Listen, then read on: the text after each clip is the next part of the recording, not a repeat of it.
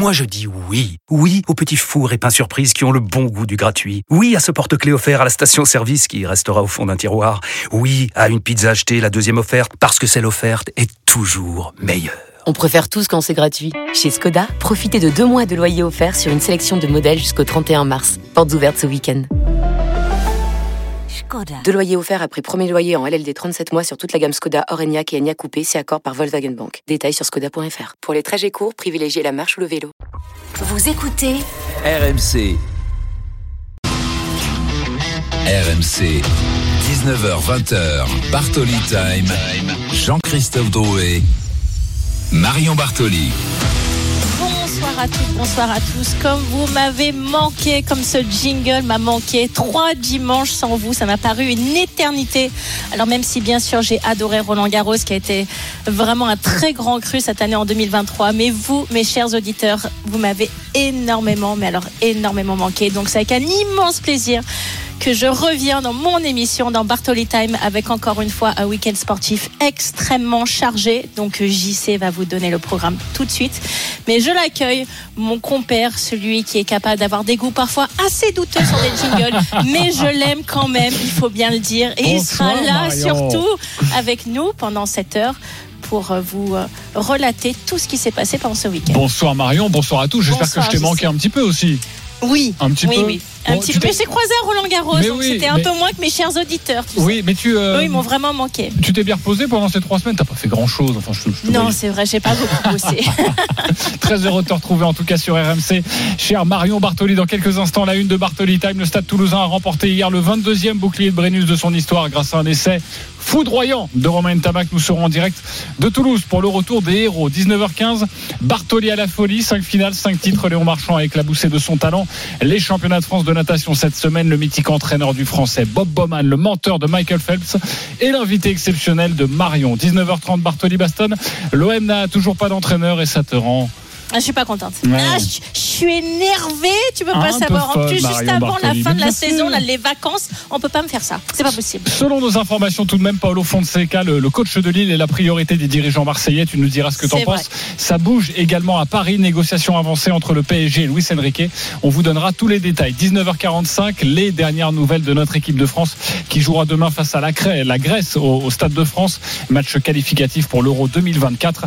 Nous serons avec Jeannot Rességuier en direct du Stade de France. Et puis 20h, le Grand Prix du Canada.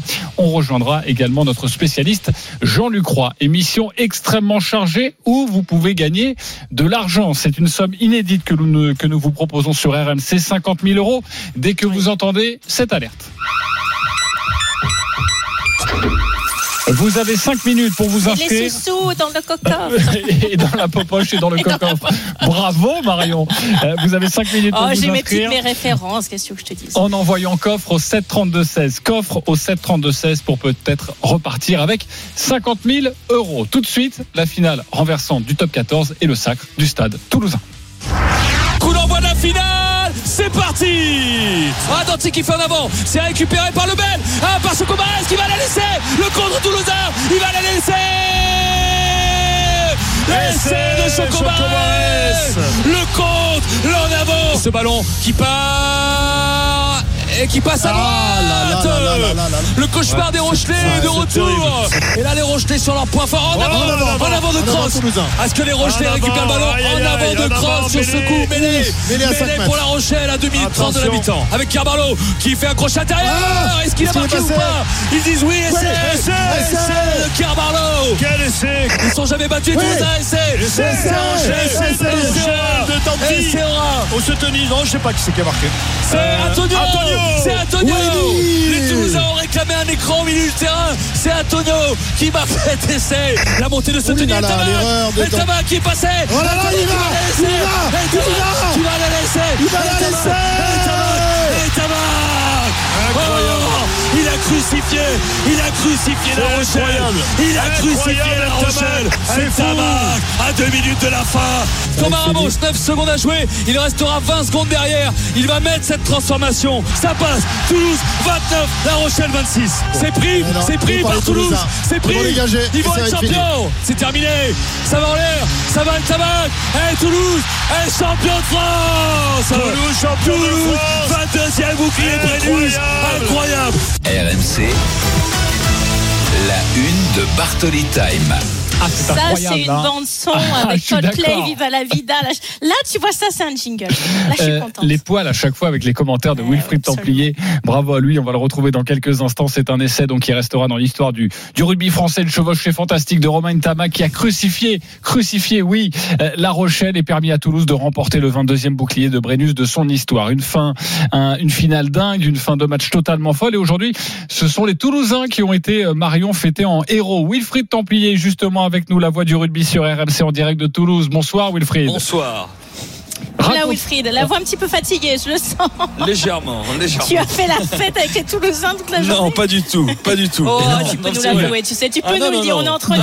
on est entre nous. Ah non, non, Philippe travaillait 2-3 heures du matin et à 7h40 j'étais en direct dans la matinale d'RMC donc euh, j'ai pas eu le temps de ça. Rentrer à Toulouse, le Capitole, les festivités donc euh, voilà les deux jours ont été chargés et quand on réécoute ça la finale a été dingue en fait quoi. C'était c'était quand même génial. Euh, on s'est dit on se disait est-ce que ça allait être fermé? Est-ce qu'on allait voir vraiment les, les, les deux équipes lancées à fond dans cette finale C'était un combat de boxe avec changement de leader Absolument. euh, dans le score jusqu'à la fin et cet essai à la fin. Franchement, mais ouais, j'en ai encore les, les frissons. C'était c'était une soirée dingue. euh, euh, voilà, entre ces deux équipes, euh, les deux meilleures équipes, on pouvait pas avoir meilleure finale. Ben, justement, Wilfried, raconte-nous cette folle journée après la, la folle soirée et l'avoir vécue en direct sur RMC.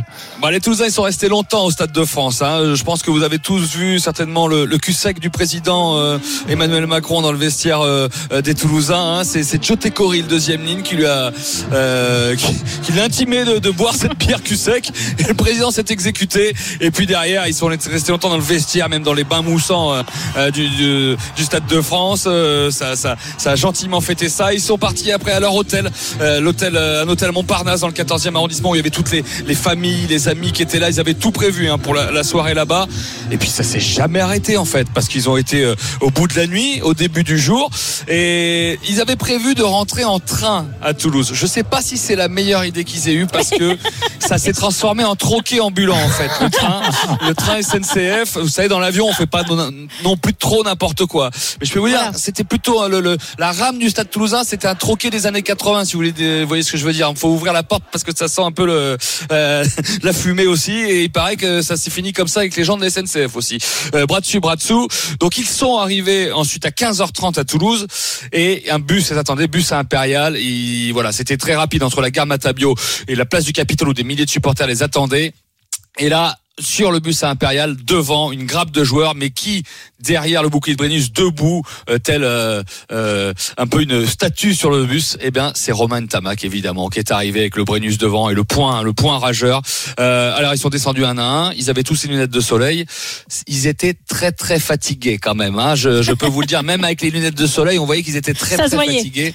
Ouais, donc euh, ça, ça se voyait même. C'est voilà, il fallait passer à l'éléphant bleu pour euh, pour certainement pour la soirée pour que ça mieux parce que voilà, c'était difficile. Du président Didier Lacroix aux entraîneurs, aux joueurs, euh, voilà, mais ça savourait, il savourait. Donc euh, euh, on a on a pu croiser.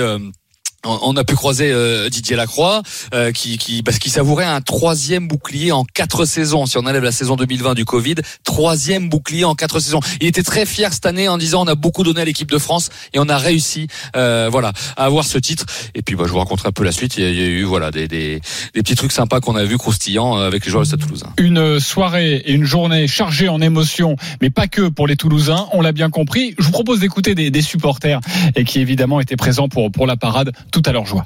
Quand tu vois le score, euh, à 3 minutes de la fin, tu perds de 3 points.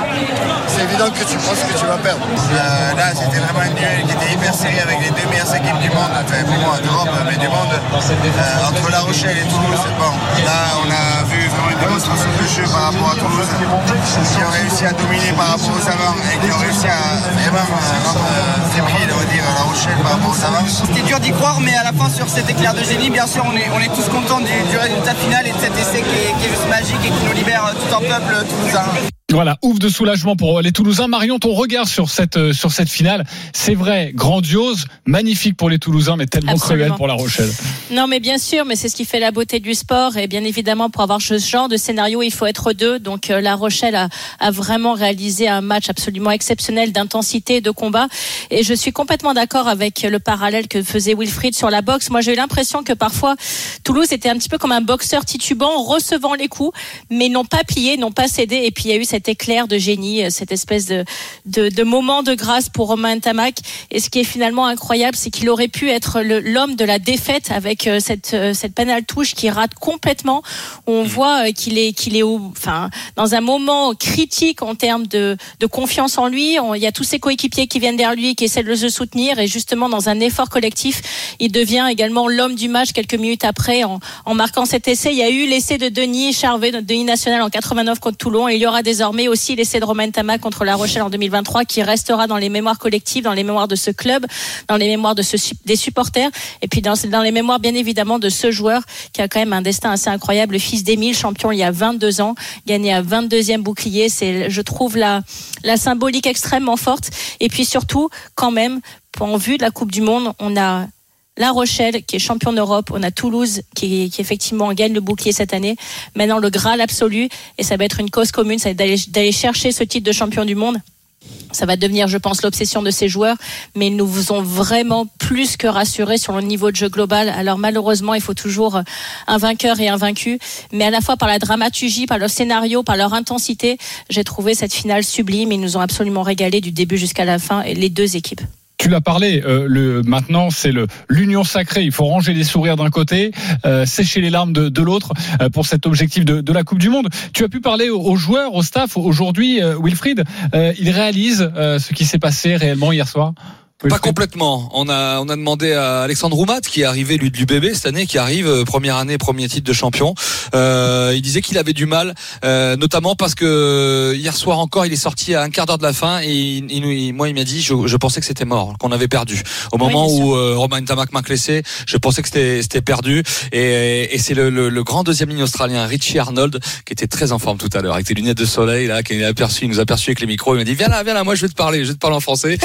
il était ah ouais, il était au firmament. Et, et, et, et, quand, et quand je lui ai demandé euh, euh, ce qu'il avait ressenti au moment de, de, de laisser l'Intermec, il m'a dit ça m'a choqué. Il m'a dit j'ai été choqué. Franchement, il est resté euh, euh, bouche bée et il m'a dit big balls. Voilà, vous traduirez euh, Oui, on aura pour le- compris. le caractère mais d'ailleurs, on a, on a vu Romain vraiment submergé par l'émotion et en pleurs Oui, au quotidien des finales, ce qui est extrêmement rare. Complètement, notamment dans une accolade avec son père, mais d'une longueur euh, incroyable, euh, d'un câlin avec le papa euh, sur le bord du terrain, où on le sentait bien pleurer. Il nous l'a dit après. Hein, j'ai, j'ai, j'ai, j'ai lâché complètement la bride. Là, hein, j'ai, j'ai, j'ai pleuré. J'avais jamais pleuré comme ça pour du rugby parce qu'il avait pensé faire perdre son équipe et qu'il l'a fait gagner. Donc euh, voilà, les, les, les, les, les- je pense que le fait qu'ils aient gagné à la, à la 60 dans les deux dernières minutes font que ils vont savourer encore plus euh, ce titre dans les dans les jours et les semaines à venir. Bah, vous savez quoi? Je vous propose de l'écouter, Romain Tamac, très ému après la, rencontre. C'est tous près les bras. euh, J'ai pas eu l'habitude de beaucoup pleurer, mais là, c'est la première fois que je pleure euh, sur un match de rugby. Donc, euh, donc c'est que vraiment l'émotion était, forte et j'ai pas réussi à retenir mes émotions. Donc non, c'est beaucoup de, de soulagement, de fierté de voir ses proches pleurer. Donc c'est des moments indescriptibles et c'est pour ça qu'on joue rugby aussi. C'est pour ça qu'on joue au rugby. Voilà la réaction de Romain Tamac. Je voudrais revenir sur euh, avec quelque chose sur euh, avec toi Wilfried et puis avoir la réaction de, de Marion. On sait que ça a chauffé un peu entre Ronan O'Gara et, et Hugo Oui. Mola avant la rencontre. L'entraîneur de La Rochelle a, a, euh, voilà aussi dit hier après la rencontre qu'ils avaient affronté un Toulouse moyen. Euh, Wilfried, ça intéresse les Toulousains euh, aujourd'hui, ce qui a pu se dire ou, ou ça leur passe au-dessus? Non, ça intéresse, enfin, ça intéressait Toulousain. Euh, Didier Lacroix euh, nous en a parlé. Il a, vraiment, il a pas aimé euh, autant avant le match. je pense que voilà, toutes les pics qu'il y a eu depuis depuis deux semaines, voilà, on se les est rendus les pics là. Et là, il nous a dit, à un moment, faut être à l'unisson. Il faut, faut arrêter. Il dit, faut, faut reconnaître les choses ou voilà, être un peu fair play. Et donc, il a pas aimé. Bon, est-ce que, est-ce que Ronan O'Gara, parce qu'il a perdu, doit se taire et ne pas dire est-ce que vous est-ce que est-ce que le stade toulousain était moyen? Mais les toulousains vont dire on est moyen mais on a gagné c'est vrai. Euh, Non, mais c'est sur le coup de la Toulousain a fait déception. quelques- ouais a fait quelques erreurs. Euh, voilà Roland O'Gara a dit la- le, le meilleur a perdu hier. Ça chacun euh, verra. Je sais pas ce qu'en t'en penses Marion. Euh, sur le- l'ensemble du match c'est vrai que les toulousains ont fait la diff à la fin ont souvent souvent été dominés mais voilà ça ça met des petites pièces je, peux dire que ça commençait à monter ce stade toulousain stade Rochelet comme le stade toulousain stade français des années d'avant et je pense que c'est pas prêt de s'arrêter maintenant Bah, Marion, justement, avant de t'écouter là-dessus, je voudrais te Oui. faire écouter quelque chose. Avant les demi-finales, il y a Hugo Mola qui avait déclaré que La Rochelle était le nouvel épouvantail du rugby français. Ronan O'Gara avait sèchement répondu l'avis d'Hugo Mola sur le stade Rochelet n'est- pas intéressant dans le passé, n'est pas intéressant dans le présent et ne sera pas intéressant Dans le à, futur. à l'avenir, dans le futur.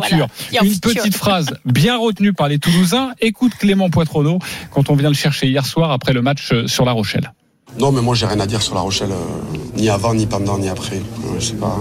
Voilà, il reprend Voilà, à son compte la déclaration de Oui. Ronald O'Gara. Eh ben ça, je trouve ça un petit peu dommage parce que, bon, effectivement, La Rochelle a égaré 9 points au pied. Si ces 9 points, ils les égarent pas, ou en tout cas, ils en mettent 6 sur 9, le score est peut-être différent. Mais à un moment donné, quand il y a autant d'intensité sur un match, c'est la dureté du sport, c'est qu'effectivement, il n'y a pas de match nul.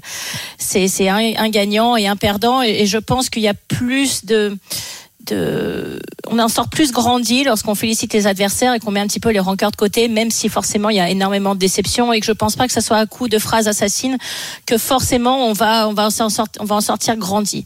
Donc euh, j'aimerais que ces phrases soient, soient mises de côté, même si euh, pour nous c'est croustillant et qu'on en parle et, bien évidemment ça va être une rivalité qui va animer les prochaines années du championnat euh, en France, du top 14 et du championnat d'Europe. Je, je pense qu'à la fin comme ça d'une finale de top 14, il faut mettre sa rancœur de côté, effectivement la déception de côté, féliciter l'adversaire, voir ce qu'on a mal fait ou ce qu'on peut mieux faire, mais en aucun cas euh, dire. euh, Enfin, moi, je- moi je trouve pas ça très classe de dire qu'effectivement le meilleur a perdu. Euh, Celui qui gagne, c'est celui qui est le meilleur sur le terrain, tout simplement. Ça reste quand même la logique du sport. Voilà. Donc c'est mon avis personnel. Ouais, euh, Wilfried, euh, rapidement, tout ce petit monde va bientôt se retrouver en équipe de France. Oui. Enfin, sans Mais sans O'Gara. les entraîneurs, exactement, sans les entraîneurs. Et sans Hugo Mola, c'est vrai. Non, il n'y a pas de souci entre les joueurs. hein. Il n'y a pas de souci. Hein. Aldrit et Dupont sont très très proches. Euh, la même filière gersoise. Euh, donc euh, il n'y a pas de, il y a, a pas de problème. Mais que tu as raison, c'est c'est nombreux internationaux. D'ailleurs, la liste des 42. La première liste des 42, c'est mercredi hein, euh, de Fabien Galtier. Euh, il devait commencer plus tôt fin juin la préparation. Ils ont décidé notamment pour les tauliers, je pense, de laisser un peu plus de temps. Ils ont deux semaines complètes là de, de vacances. Ils en auront encore euh, en, à la fin du mois de, de juillet, mais ensuite 3 juillet, 3 juillet, début de la préparation pour les Bleus à Monaco. Il y aura Monaco, il y aura Marcoussis, il y aura Cap-Breton au mois d'août. Plusieurs matchs, deux matchs contre l'Écosse, les Fidji, l'Australie le 26 et la liste des 33 le 21 août euh, pour la, la- la liste des 33, la liste officielle des joueurs, pour des 33 joueurs pour la Coupe du Monde avant le 8 septembre et le France-Nouvelle-Zélande. Next step, next Ouais. step pour, pour nous, France-Nouvelle-Zélande le 8 septembre. Et pour toutes ces étapes, euh, et pour toutes ces étapes, nous serons là sur RMC Radio officielle euh, de la Coupe du Monde de, de rugby en France. Merci beaucoup Wilfried Templier d'avoir été Merci avec nous Wilfried. et de nous avoir fait vivre ces festivités tout au long de la journée sur RMC à Toulouse après ce titre de champion de France de rugby. C'était du top 14. Euh, juste avant de se quitter, un point sur la finale de hand. Il n'y a pas de club français, il n'y a pas le Paris Saint-Germain. Euh, malheureusement, on rejoint à Cologne notre envoyé spécial Morgane Maury. Bonsoir Morgane. Bonsoir. C'est serré, hein Oui, c'est serré entre Kielce et Magdebourg. C'est la deuxième période, 18e minute de cette euh, finale entre les Polonais et les Allemands. Le jeu est arrêté. Les secouristes sont entrés dans, le- dans la tribune. J'ai pas vu ce qui s'est passé. Si j'ai plus d'infos, je, vais vous le di- je vous le dirai dans quelques instants. Kielce mène de deux buts, 22 à 20, mais la possession est pour Magdebourg. C'est l'événement sur RMC avec Marion Bartoli, Bob Bowman, l'entraîneur de Léon Marchand, et notre invité dans quelques instants. Invité exceptionnel. À tout de suite sur RMC. RMC. Jusqu'à 20h, Bartoli Time, Jean-Christophe Drouet. Marion Bartoli. 19h20, nous sommes de retour dans Bartoli Time. Comme ça fait du bien de reprendre notre bonnes habitudes et passer cette heure avec vous. J'y sais quel est le programme, s'il te plaît? Le programme dans 10 minutes. Restez bien avec nous. Euh, vous le savez, l'Olympique de Marseille et le Paris Saint-Germain n'ont toujours pas d'entraîneur, mais tout s'est accéléré cet après-midi. On va tout vous raconter. On va vous donner les, dernières, les derniers détails à retrouver sur rmcsport.fr concernant l'OM. Et on vous a pas dit, c'est moi qui vais entraîner l'OM la saison prochaine. Ah, Ils vont être contents. Voilà. Tu feras toujours Bartoli Time, rassure-moi. Mais oui, c'est ça le- la magie. C'est que je serai avant avec vous dans Bartoli Time et après j'irai sur la pousse pour les entraîner. Bon, Voilà. bah, c'est parfait. Pour les coacher. Tout de suite, notre invité exceptionnel, la pépite, Léon Marchand. Il va rester 50 mètres à Léon Marchand. 1 minute 33 secondes, 70 centièmes. 2 secondes d'avance quasiment. Une grosse seconde et demie d'avance sur son temps du record de France. On jette un œil sur le record d'Europe. Il est de 2 minutes 6 secondes et 12 centièmes. Retenez ce chrono. Et maintenant, il va livrer toutes ses forces sur les derniers 25 mètres. Derniers 25 mètres. Le public qui encourage Léon Marchand dans ses 25 derniers mètres pour aller chercher un chrono. Le titre, évidemment, la qualification, c'est une évidence. Et maintenant, que va s'afficher Qu'est-ce qu'il va s'afficher sur le tableau d'affichage de cette piscine de Rennes Les derniers mètres maintenant. 2 minutes 6 secondes 59 centièmes. Record de France pour Léon Marchand. Et bien, il frappe très fort d'entrée. RMC, Bartoli, à la folie. Le 200 mètres brasse dimanche, le 200 mètres nage libre lundi, le 200 mètres papillon mardi, le 200 mètres 4 nage mercredi, le 400 mètres 4 nage jeudi. Léon Marchand a tout raflé au championnat de France de natation. 5 titres en 5 jours, une performance majuscule. Et pour nous parler de la nouvelle pépite de la natation française, Marion, nous accueillons Bob Bowman, son entraîneur, qui était le mentor de Michael Phelps, le sportif le plus titré de l'histoire des Jeux Olympiques. Bonjour Bob, merci beaucoup de prendre le temps de répondre à mes questions dans Bartoli Time. Vous êtes la personne qui a construit Michael Phelps et je suis une grande, voire immense fan de lui. C'est un honneur pour moi de parler avec vous aujourd'hui et de pouvoir avoir votre avis. J'ai beaucoup de questions. Ma première est sur Léon. Est-ce que vous êtes content de la semaine qui vient de passer? Très content, extrêmement content. Quel est votre point de vue sur sa semaine? Uh, je suis content, on a accompli tous nos objectifs sur la compétition. L'idée, c'était d'utiliser ces championnats de France pour bien préparer les championnats du monde et évidemment de se qualifier pour. C'est ce que Léon a fait. Il s'est qualifié sur cinq courses, c'est beaucoup. Il a nagé à un niveau très haut et sans une grosse préparation pour la compétition. Donc je suis très content. Il a fait beaucoup d'efforts et il était quand même assez fatigué au final. Mais c'est normal vu où il en est dans sa préparation. But that's mm-hmm. okay. It's probably normal for where he is in his training. Votre réponse, Bob, m'amène à ma prochaine question concernant ce que vous avez dit sur les cinq qualifications de Léon pour les championnats du monde qui se tiendront en août. Je ne pense pas qu'il sera en mesure de tout faire. Les objectifs sont plutôt d'aller chercher des médailles d'or, des records du monde. Quelles sont vos attentes pour ces championnats du monde? On va regarder ça d'un point de vue très individuel. J'ai juste envie que Léon nage le plus vite possible sur cette compétition et batte ses records personnels. S'il fait ça, il gagnera des médailles, probablement des médailles d'or d'ailleurs. Et il battra sans doute d'autres records. Pensez-vous qu'il pourra concourir sur les cinq courses Oh no, he can't. Uh, non, il ne pourra pas. Il devra choisir entre 200 mètres nage libre et 200 mètres brasse. D'ailleurs, il ne nagera pas le 200 mètres crawl non plus. C'est une information très importante que vous venez de nous communiquer. Comme vous avez vu, le retour de Léon Marchand en France a été énormément suivi. Est-ce que vous pensez qu'il a bien géré tout ça? I think he has. And it's the first time he's really je pense qu'il a très bien géré ça. C'est la première fois qu'il est dans une situation où il a autant d'attention sur lui. Malheureusement pour lui, ça fait 20 ans que c'est comme ça pour moi. Mais du coup, je peux l'aider à gérer ça. La prochaine fois, il y a certaines choses que l'on devra mieux faire, mais il s'en est déjà très très bien sorti. Ça fait juste beaucoup quand c'est la première fois qu'on vous porte autant d'attention. It's just a lot when it's your first time getting that level of attention. Bob Bowman est notre invité exceptionnel ce soir dans Bartoli Time. L'entraîneur de Léon Marchand est avec nous. Marion, tu veux parler de la, gestion de la pression avec Bob Bowman? Vous avez dit quelque chose de très intéressant dans votre réponse. Je pense que là où vous pouvez beaucoup l'aider, c'est avec votre savoir-faire. Comment gérer la pression, votre expertise, votre expérience là-dessus. Est-ce que vous l'avez préparé mentalement à subir ça ou est-ce que vous êtes uniquement concentré sur sa nage et ses performances? Quelle était votre approche là-dessus? On a beaucoup travaillé sur sa préparation mentale et plus on se rapprochera des championnats du monde, plus on avancera, plus on continuera à le faire. On fait beaucoup sur ça. Um, vous avez pu mesurer l'enthousiasme autour de Léon sur ces championnats de France. Est-ce que vous vous attendiez à autant ou vous avez été surpris? J'ai été surpris quand même, c'était très sympa à voir, j'ai trouvé ça très bien. Il y a un véritable amour de la natation ici. Tout le soutien qu'il a reçu du public ici a été formidable. C'est une très bonne chose. Comme vous le savez, Bob, en France et partout dans le monde, à chaque fois qu'on parle de vous, on vous présente comme le mentor de Michael Phelps, celui qui a construit le gamin de Baltimore, l'athlète le plus médaillé de l'histoire des Jeux Olympiques. En tant qu'ancien athlète, je me demande si c'est une bonne chose de comparer Léon à Michael Phelps. Aussi, ça n'a aucun sens. Est-ce que vous souhaitez qu'on les compare ou vous les voyez de deux manières totalement différentes? I think it's best for them to be separate. Uh, I don't think there will ever be another Michael. yeah. not in our lifetime. uh, maybe way down the road. Je pense que c'est mieux de les traiter différemment. Je ne pense pas qu'il puisse y avoir un nouveau Michael, pas à notre époque en tout cas. Léon mérite d'avoir sa propre histoire, ses propres objectifs, son propre destin. Et je suis ici pour le soutenir par rapport à cela. Quelque part, ils sont quand même relativement similaires. Ce sont de très grands nageurs.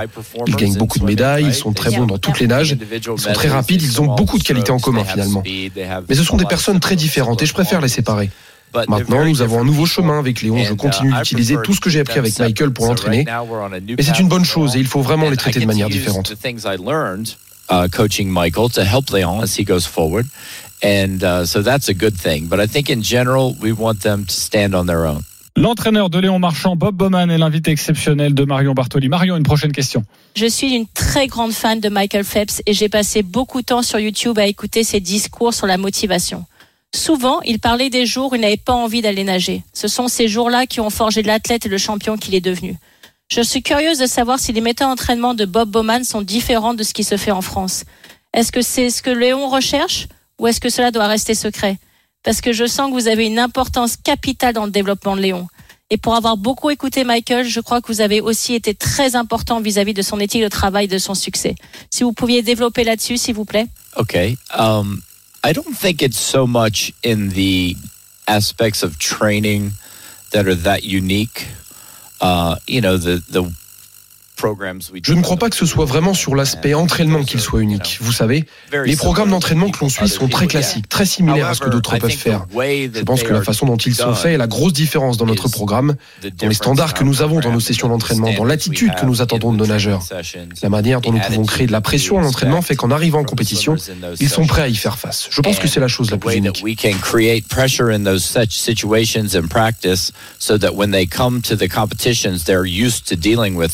I think that's probably the most unique part.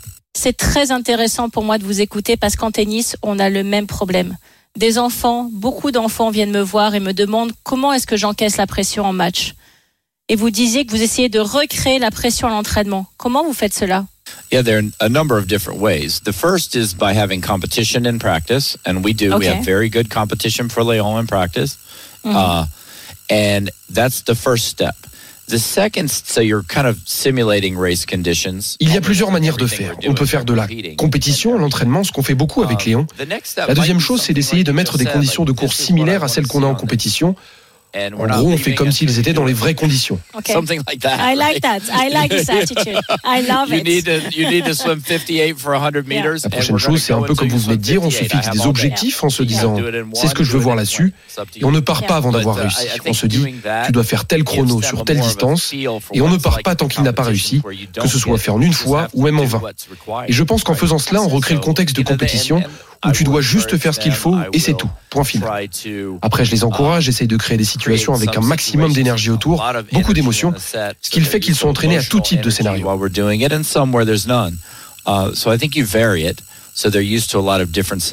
Vos réponses, Bob, sont extrêmement intéressantes parce que je pense que tu deviens un champion grâce à la manière dont tu encaisses la pression.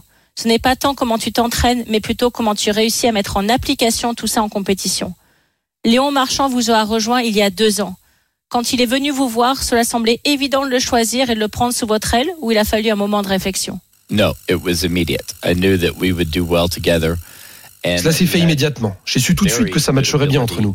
Il avait de très bonnes capacités, une très bonne attitude, et il voulait devenir plus fort. Je n'ai pas mis longtemps à me décider. On est bien content que vous ayez accepté de l'entraîner, vu comment il progresse vite à vos côtés. Bob, vous étiez dans le staff de l'équipe de France l'été dernier pour les prochains championnats du monde, vous serez dans le staff des États-Unis? Comment vous gérez cela?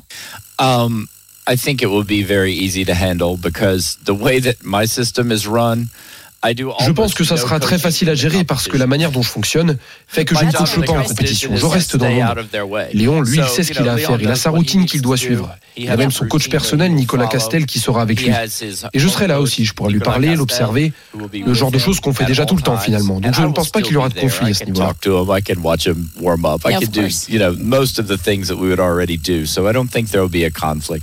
C'est très intéressant ce que vous exprimez parce que cela veut dire que pendant les compétitions, vous concentrez votre travail uniquement sur la préparation mentale, sur le fait de rendre les nageurs mentalement prêts pour l'événement. Well, yeah, and I hope that they're already they know that. They have to be prepared when they get there. Oui, en vérité, ils savent déjà qu'ils doivent être prêts mentalement bien avant d'arriver sur place. Quand la compétition commence, c'est automatique. Ils se mettent dans un certain état mental, ils ont plusieurs routines qu'ils mettent en place avant d'entrer dans l'eau.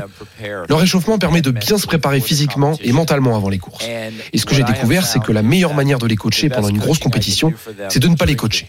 Il faut juste que je sois là pour les supporter ou par exemple, après une course, leur dire tu devrais faire ça ou tu pourrais être meilleur ici.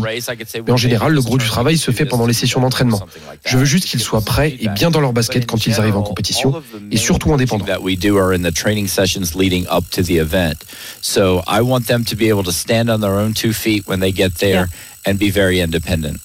Vous écoutez RMC, Bob Bowman, le coach de Léon Marchand, est avec nous ce soir pour nous parler de son protégé. Marion, deux dernières questions avec Bob Bowman. Je comprends totalement votre réponse. Vous vous effacez progressivement et vous les laissez être au centre du spectacle.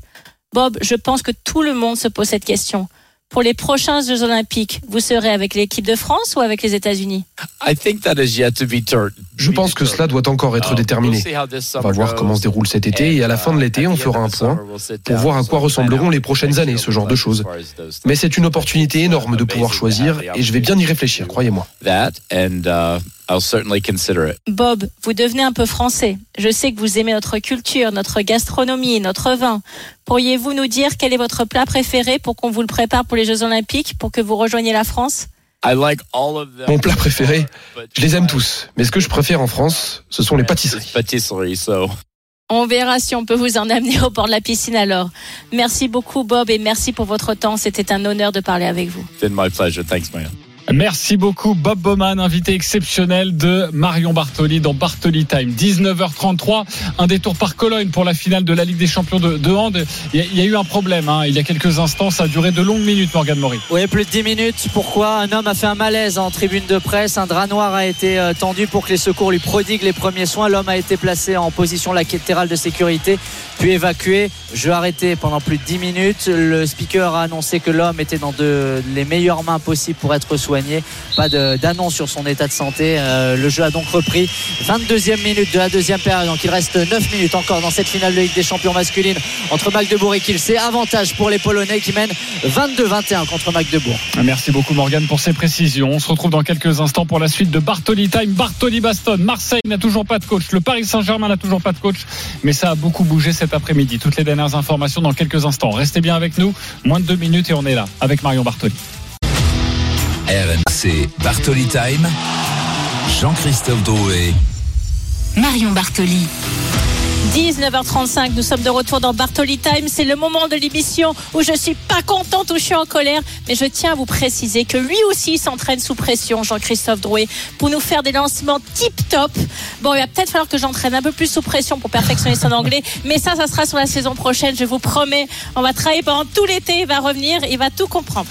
Et va nous faire même les interviews en anglais. Promis, je vais travailler comme une bête euh, pour être euh, à ton niveau d'anglais, mais ça va quand même être difficile, Marion. 19h45, restez bien avec nous. Nous parlerons de l'équipe de France. Prendra la direction du, Stade de France avant le match des Bleus demain face à la Grèce, le dernier match de la saison, comptant pour les éliminatoires de l'Euro 2024. Ah, c'est le moment des sous-sous dans la popoche. Les sous-sous dans la popoche, les sous-sous dans le coffre. Euh, vous avez 5 minutes à partir de maintenant. Il est 19h36, donc jusqu'à 19h41. 5 minutes pour vous inscrire en en envoyant coffre au 7 32 16, coffre au 7 32 16 et espérer repartir avec une somme jamais gagnée sur RMC. On parle de 50 000, euros. Absolument. De quoi passer un bel été et de quoi écouter Marion Bartoli, Karel Baston. RMC. Bartoli Baston. Alors nous sommes le 18 juin, Marion, deux semaines après la fin du championnat, l'Olympique de Marseille et le Paris Saint-Germain n'ont toujours pas d'entraîneur. Tout s'est accéléré cet après-midi. On va tout vous raconter. Tout d'abord à Marseille, on retrouve notre envoyé spécial Nicolas Pelletier. Salut Nicolas. Bonsoir Marion, bonsoir JC, bonsoir à tous. Après l'échec Marcelo Gallardo, l'OM a une priorité. Oui, pour prendre la place d'Igor Tudor sur le banc phocéen, l'Olympique de Marseille veut Paolo Fonseca, l'actuel entraîneur du LOSC. Les dirigeants marseillais ont senti ces derniers jours que l'opération Marcelo Gallardo allait être difficile. Ils se sont donc tournés vers le technicien lillois en poste depuis un an. Les négociations avec Paolo Fonseca sont avancées à tel point qu'il est en passe de trouver un accord avec l'OM. La situation du technicien portugais sous contrat jusqu'en 2024 avec Lille n'est pas simple. Pour l'attirer dans le sud, le club phocéen doit trouver un accord financier avec le LOSC, ce qui n'est pas encore gagné. Le président lillois Olivier Létang compte sur lui pour cette nouvelle saison. On le rappelle, Fonseca a terminé cinquième de Ligue 1 avec le club nordiste et il a qualifié le club pour la Conférence League. Enfin, une autre piste pour l'OM mène à Marcelino. Le technicien espagnol plaît beaucoup à Pablo Longoria, le président marseillais. Cette idée n'est pas prioritaire, mais elle pourrait devenir une vraie option en cas d'urgence. On le rappelle, l'OM reprend l'entraînement le 3 juillet. Bon Marion, euh, comment tu reçois cette information euh, Et on le rappelle, surtout Marseille n'a toujours pas euh, d'entraîneur officiellement. D'ailleurs, supporter marseillais, si vous voulez discuter avec Marion oui, appelez-moi, appelez-moi. Non, mais là, je suis outré, c'est pas possible. Comment on peut être aussi anti-professionnel? On est à deux semaines de la reprise, on n'a toujours pas d'entraîneur. Je vous rappelle quand même le calendrier qu'on a en août avec les qualifications pour la Ligue des Champions et éventuellement quatre matchs à jouer, plus la reprise de la Ligue 1 et les trois matchs, ça nous fait sept matchs possibles au mois d'août avec une reprise de 3 juillet et toujours pas d'entraîneur. Donc c'est même pas le nom des entraîneurs où effectivement ils ont des CV et des capacités, je pense, à pouvoir entraîner Marseille. C'est le fait qu'on s'y prenne aussi tard qui me choque profondément, puisque en plus, alors le PSG est un cas un petit peu particulier parce que parfois ils arrivent à faire des mercatos tant que l'entraîneur n'est pas arrivé, mais en tout cas dans la majorité des, clubs, il faut quand même l'aval de l'entraîneur en fonction de son système de jeu pour arriver à faire un mercato. On sait très bien qu'il y a le cas Gendouzi qui va rester épineux.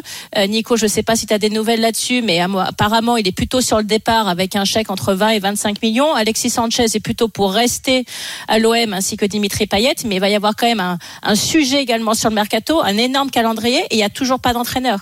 Donc moi, je me pose quand même la question de savoir quand est-ce qu'on s'y est pris. Parce que je pense que c'était dans les tuyaux depuis un petit moment que Tudor n'allait pas rester. Donc, comment on peut arriver dans une situation où on se retrouve aussi proche d'une reprise avec un néant dans l'organisation de ce club? Je m'étonne très fortement, mais vraiment très fortement. On se souvient que l'année dernière, d'ailleurs, Pablo Longoria avait fait preuve de, de réactivité quand Sampaoli était euh, parti euh, sur un coup de tête limite. Hugo Tudor était arrivé quelques heures plus tard euh, à la commanderie. Là, ça prend du temps. Est-ce que tu commences sérieusement à être inquiète? Je suis inquiète parce qu'encore une fois, parce que malheureusement, on n'a pas réussi à se qualifier directement pour la Ligue des Champions. On a son calendrier qui est extrêmement chargé. Le premier match peut être soit le 8, soit le 9 août. Ça nous laisse 21 jours pour faire potentiellement 7 matchs. C'est énorme. C'est énorme surtout pour une reprise. Donc on n'est pas dans une saison lancée où effectivement les matchs peuvent s'enchaîner, on a un groupe qui tourne et on a un effectif qui tourne, un entraîneur qui est installé. Là, il va y avoir des problèmes d'un nouvel entraîneur qui a forcément à avoir un nouveau discours. Quand même, le système de jeu entre Fonseca et le système de jeu de Marcelino est assez différent.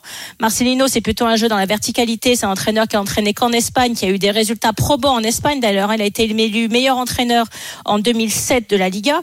Donc un entraîneur avec de l'expérience, mais qui prend un jeu quand même assez différent de Fonseca. Donc on s'oriente dans deux systèmes différents avec un effectif dont on n'est pas certain d'arriver à conserver Gendouzi, qui est quand même un maillon extrêmement important d'un dispositif comme l'Olympique de Marseille.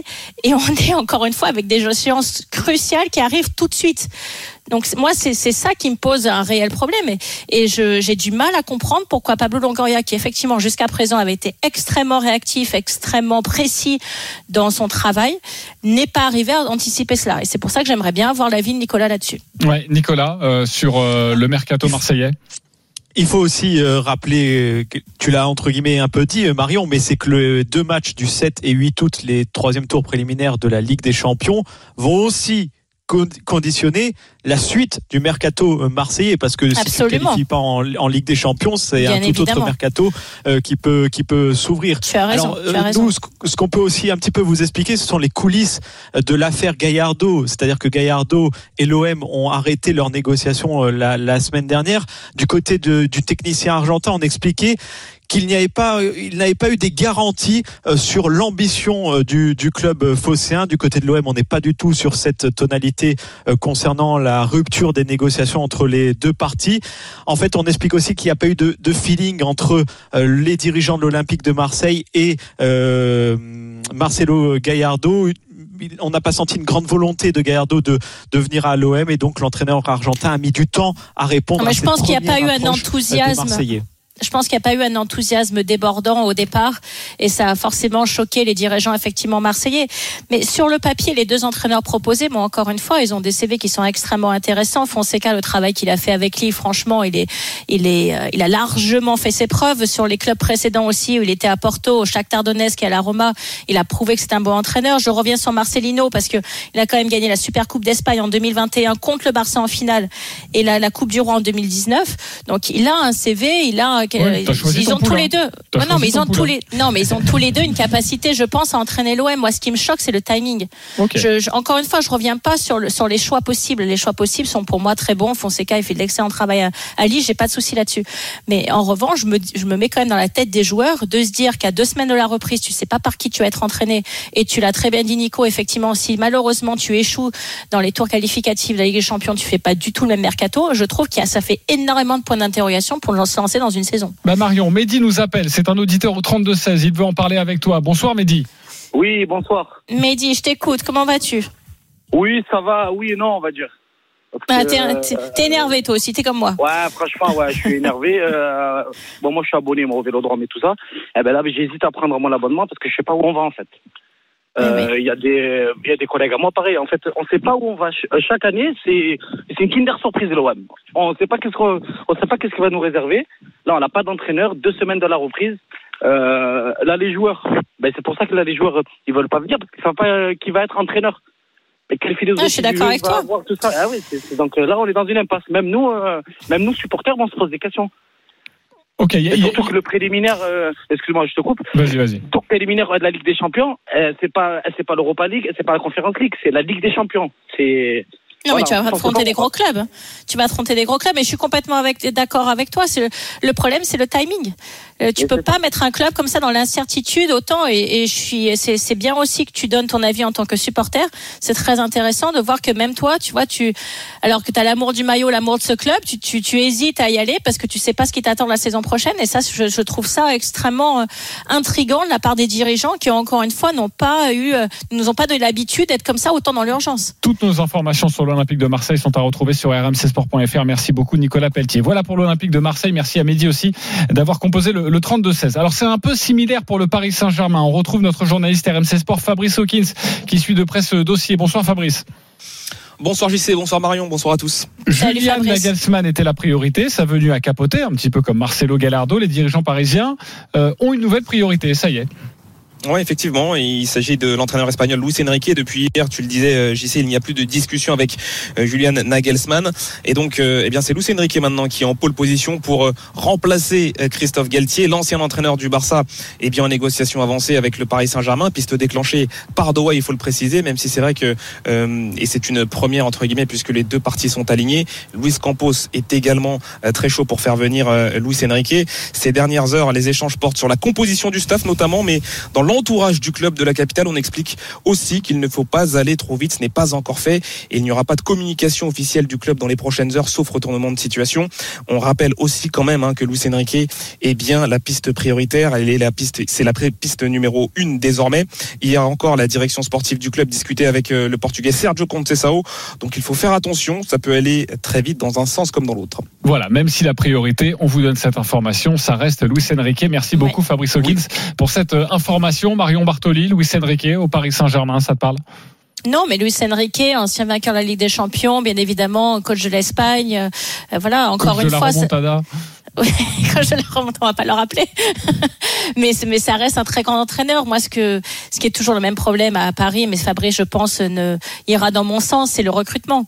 C'est est-ce qu'il a vraiment les, les coups des franches sur le recrutement? Est-ce qu'il va pouvoir avoir carte blanche et faire le recrutement qu'il désire? Est-ce que euh, on va se retrouver le cas Kylian Mbappé, le cas Neymar? C'est toujours la même chose au Paris Saint-Germain. On sait très bien que dans l'équation finale, il n'y a pas que l'entraîneur qui compte. Il y a aussi l'effectif à, à arriver à à réaliser un effectif qui soit cohérent. On a vu toutes les difficultés qu'ils ont eu la saison dernière, toutes les bonnes résolutions pour la saison prochaine. Est-ce qu'ils vont arriver à les mettre en place? Ça, c'est la grande question aussi. Voilà, toutes les informations OM PSG à retrouver sur rmcsport.fr avec donc cette nouvelle priorité pour le Paris Saint-Germain. Il s'agit de Luis Enrique. Euh, on revient dans quelques instants pour euh, la suite et la fin de Bartoli Time avec Marion Bartoli. Il est 19h47. Euh, on retrouvera Jeannot Rességuier au Stade de France avant oui, le mon Jeannot m'a manqué aussi mon Jeannot. Mais oui, tu lui diras. Son enthousiasme. Il va être en direct avec nous. France-Grèce, c'est demain. Il nous donnera toutes les dernières informations. À tout de suite sur RMC. RMC. 19h20h, Bartoli Time. Jean-Christophe Drouet, Marion Bartoli.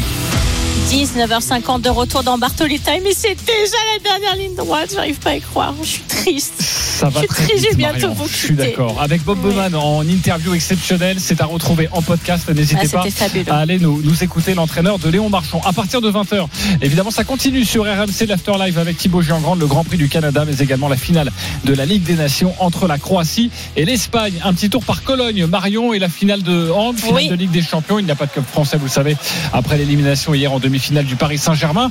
Mais c'est extrêmement serré. D'ailleurs, on va tout droit vers une prolongation, Morgan Maury. Eh bien, on y est dans la prolongation. 5 minutes de repos pour les deux équipes et ça va partir pour deux périodes de 5 minutes. Ensuite, il y a toujours égalité. Ce seront les tirs au but. 26 pour Magdebourg, 26 pour Kielce.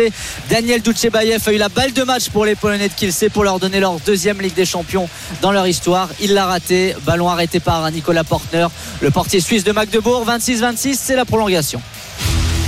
RMC. Bartoli Time.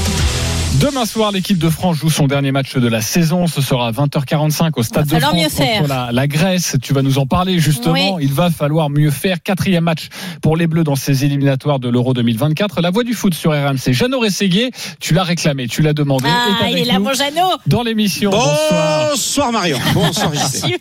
Ah, ta voix m'a manqué, mon Jeannot. Ton enthousiasme aussi. Euh, tu as notamment assisté aujourd'hui aux conférences de presse en fin d'après-midi au Stade de France. Euh, Jeannot, Oui. les Bleus euh, avaient-ils à, cœur de, de montrer un, meilleur visage que, que face à Gibraltar? Parce que je crois que Marion a quelque chose à nous dire sur cette rencontre de vendredi J'étais soir. pas très contente. Écoute, oui, euh, c'était Antoine Griezmann qui était là, le vice-capitaine avec euh, Didier Deschamps. Mais de toute façon, le deal est passé entre les joueurs et on a compris avec Fofana après le match contre Gibraltar qui a dit euh, ok on fait le job euh, c'est pas facile c'est pas simple on est fatigué on est un petit peu usé. Euh, ils sont très nombreux à avoir dépassé les 60 matchs durant cette saison. Euh, en n'oubliant pas qu'il y a eu cette cette coupe du monde placée entre fin novembre et et, euh, et fin décembre. Donc euh, voilà ils, sont tout à fait conscients que ça n'a pas été simple. Bon ils ont gagné 3-0 contre Gibraltar. Ils ont tapé trois fois la transversale une fois le poteau avec Griezmann. Ça aurait pu faire beaucoup plus lourd. Ils ont été moins réalistes que ce qu'on pouvait attendre.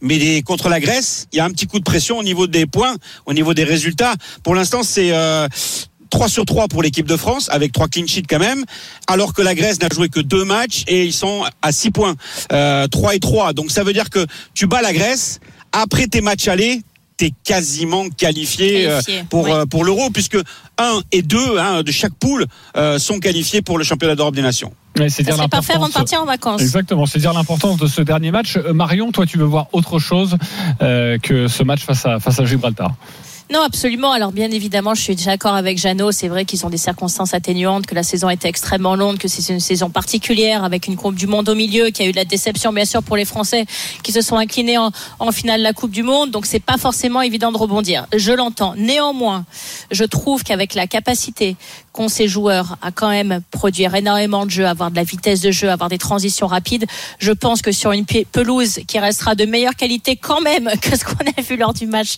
à Gibraltar, même si bien Bah évidemment ouais, y nos eu que amis rugbyman- entre Toulouse voilà, et La Rochelle. Nos amis rugbyman l'ont foulé hier.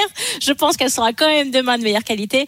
On est en droit d'attendre plus de jeux. En fait, moi, je pense que euh, je me fais pas trop de soucis sur la victoire finale, mais j'ai envie justement pour le dernier match euh, que les que les joueurs euh, donnent les dernières forces qu'ils ont pour réellement partir en vacances en étant serein, en ayant produit du jeu.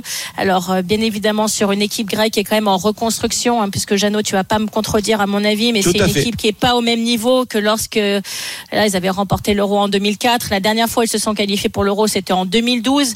Alors, il y a certes un joueur qui joue à Liverpool, qui est la doublure de Robertson, qui s'appelle Tsimikas. Il y a le gardien Bien également joué. qui est qui évolue à Benfica, qui s'appelle Vlad, Vlaco Dimos, mais néanmoins, Mhm. je crois vraiment que, que la France a les moyens demain d'aller en planter 2-3 et de rester justement sur un clean sheet. Tu parlais des clean sheets actuels de l'équipe de France. Je pense qu'ils peuvent les réaliser à nouveau un clean sheet demain soir. Je suis stupéfait. Alors tu peux rajouter Euh, deux joueurs. Euh, Bacazeta, ça, ne dit pas grand-chose, mais c'est un joueur euh, qui est très intéressant euh, de Trabzonspor et qui dans le jeu imposé par Gustavo Poyet, l'Uruguayen, l'ancien joueur de Grenoble, l'ancien entraîneur de Bordeaux aussi au passage, et euh, Pavlidis, un attaquant qui joue aux Pays-Bas à Alkmaar.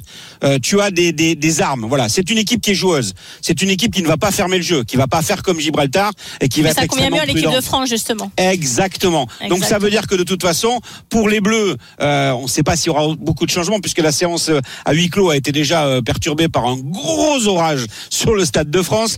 Euh, on a Arthur Perrault qui s'occupait du huis clos qui a fini euh, rincé, euh, mais alors mouillé de la tête aux pieds. Euh, donc du coup, euh, pas d'infos, il n'y a pas eu de mise en place, juste distribution de chasubles. Donc ça veut dire que Maignan va être de retour. Et, euh, Et Upamecano. Upamecano. Oui. Ça, Deschamps l'a annoncé dès le soir de- du match contre contre Gibraltar. Donc après, est-ce qu'il va modifier au niveau du secteur offensif? Peut-être oui, peut-être non. Euh, Il va faire le point avec le staff médical, avec les joueurs, ressenti des joueurs, parce que là, on a quand même une équipe de France qui a joué vendredi, qui rejoue lundi. Donc euh, voilà. Euh, de toute façon, elle va être compétitive parce que Deschamps euh, sait que ce match-là va être, euh, alors pas capital, mais primordial pour déjà se rassurer. Voilà, exactement pour la qualif. Je vous propose un, quelque Tu chose. disais que t'étais deux. impressionné, JC. Vu vos, vos connaissances de la Grèce, franchement, commentez ce match ensemble sur RMC demain à 20h40. Ah, mais- ah, mais totalement. Ah, moi- mais moi, je suis prête. Je suis archi prête. Attention, Avec Jadot, plaisir. euh, Tu doutais de mon professionnalisme Je pour suis arriver sûr à que- connaître les joueurs grecs. Je suis étonné, JC. Oui, Jeannot Je suis sûr que tu te étonnée. régalerais avec euh, Mantalos, euh, le milieu de terrain. Joli, joli nom, hein, n'est-ce pas Mantalos, la Mantalo. Ouais. Non. Oui, voilà. En plus, on de l'humour. On adore ça sur RMC. On va arrêter là-dessus, hein, sur l'équipe de France. Merci beaucoup, Jeannot Essayé, d'avoir été Avec avec grand nous. plaisir. On Avec grand plaisir. Sinon, Marion. Marion, Marion, tu Oui. demandes une rallonge d'une demi-heure ou tu, tu avances l'émission d'une demi-heure. Ça te fera un petit peu plus de temps avec les auditeurs. Mais totalement. Je, je vais faire une demande, caractère tu sais personnel. Voilà, parfait. Faites vos demandes. Ciao, bonne soirée. À l'antenne. Merci beaucoup, Jeannot Essayé, d'avoir été avec nous à demain pour France-Grèce à 20h45. Merci, Marion. Merci, les auditeurs, d'avoir été avec nous. C'est déjà la fin de Bartoli Time. Merci JC, merci à vous mes chers auditeurs. Encore une fois, vous m'avez tellement manqué. J'étais extrêmement heureuse de passer à nouveau cette heure avec vous et je vous retrouve bien évidemment la semaine prochaine avec un bonheur toujours aussi immense. Et tout de suite, euh, euh, l'Afterlive avec Thibaut Giangrande. C'est donc à partir de 20h le Grand Prix du Canada et la finale de la Ligue des Champions entre la Croatie et l'Espagne. Merci beaucoup, passez une très belle soirée et on se retrouve très vite avec Marion Bartoli. Salut.